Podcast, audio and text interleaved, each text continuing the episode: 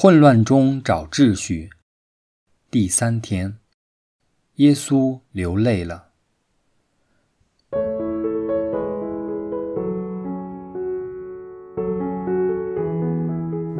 圣若望用了很长的篇幅去叙述拉扎路的死亡与复活，除了因为拉扎路预象了耶稣基督以及其他重要的神学意义以外，整个叙述中也刻画了耶稣的真性情，揭露了耶稣的内心世界。若望福音十一章第一至四十五节描述马尔大和玛利亚的兄弟拉扎路病重。但耶稣并没有及时去医治他，结果拉扎路死了。之后，耶稣才动身前往伯达尼，说要去叫醒他。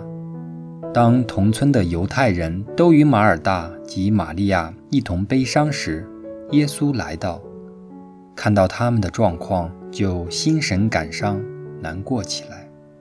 耶稣更流泪了。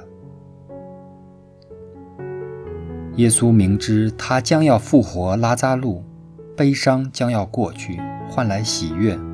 为什么他仍表现得这样忧愁，甚至落泪呢？这显露了耶稣是真人，有人性的情感。他没有因为自己的大能而轻视民间疾苦。事实上，他对人世的痛苦挣扎感同身受。耶稣是不可见的天主的肖像，天父慈悲的面容，以及对民间疾苦的痛心，可由耶稣在拉扎路病死的一幕中显露出来。所以，耶稣的眼泪不只是为拉扎路而流，而是为天主深爱的世人而流，为你与我而流。眼见全人类因罪恶而受尽魔鬼折磨，身心灵遭受捆绑，更被疾病劳役及面对死亡的枷锁，天父为此深感难过，耶稣也因而感到哀伤和气愤。可以说，耶稣当时百感交集，不但在这里不能进入。更是我们永远也不能完全明白的。但我们可以肯定的是，耶稣找紧拉扎路，找紧当时的犹太人，找紧自创世以来至末日的全人类。他找紧我，也找紧你。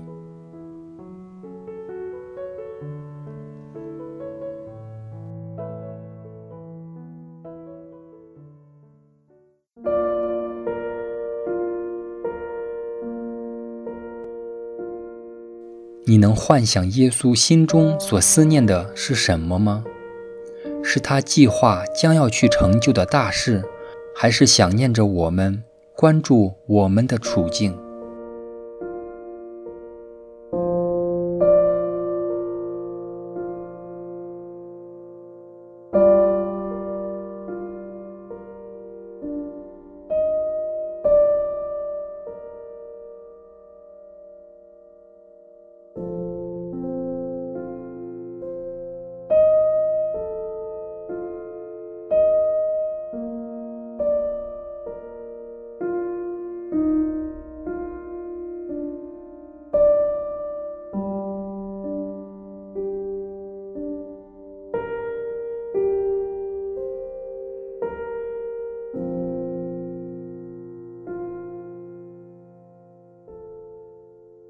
拉扎路不知道耶稣为他流了泪，我们也不知道耶稣曾为我们流过多少泪。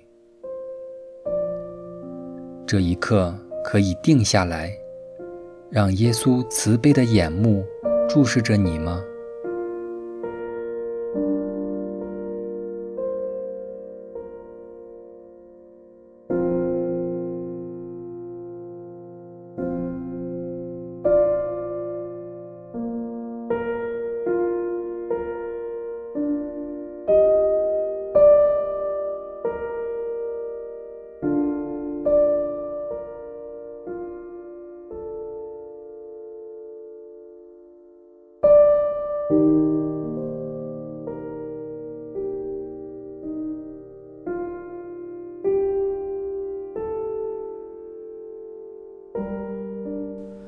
你可想象过，你生命中有什么地方，耶稣是着紧你、牵挂着你呢？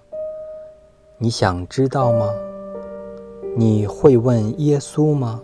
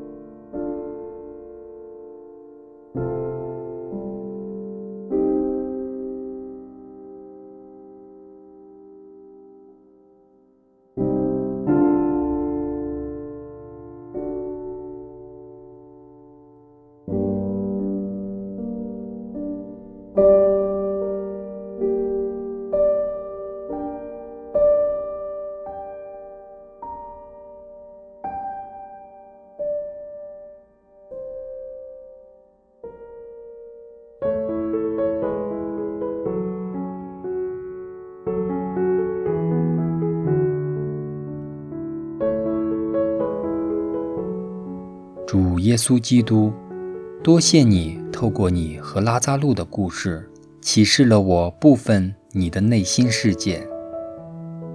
我知道我是自私的，没有关注你的情感及需要，特别是你着紧和担心我的地方。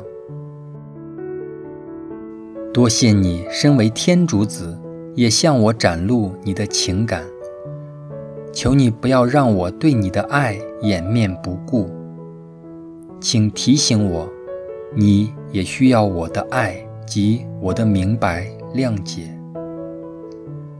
我知道你是找紧我的，你帮助我从今也去找紧你。以上祈祷是靠主耶稣你的圣名而求，阿门。愿光荣归于父及子及圣神，起初如何，今日亦然，直到永远，阿门。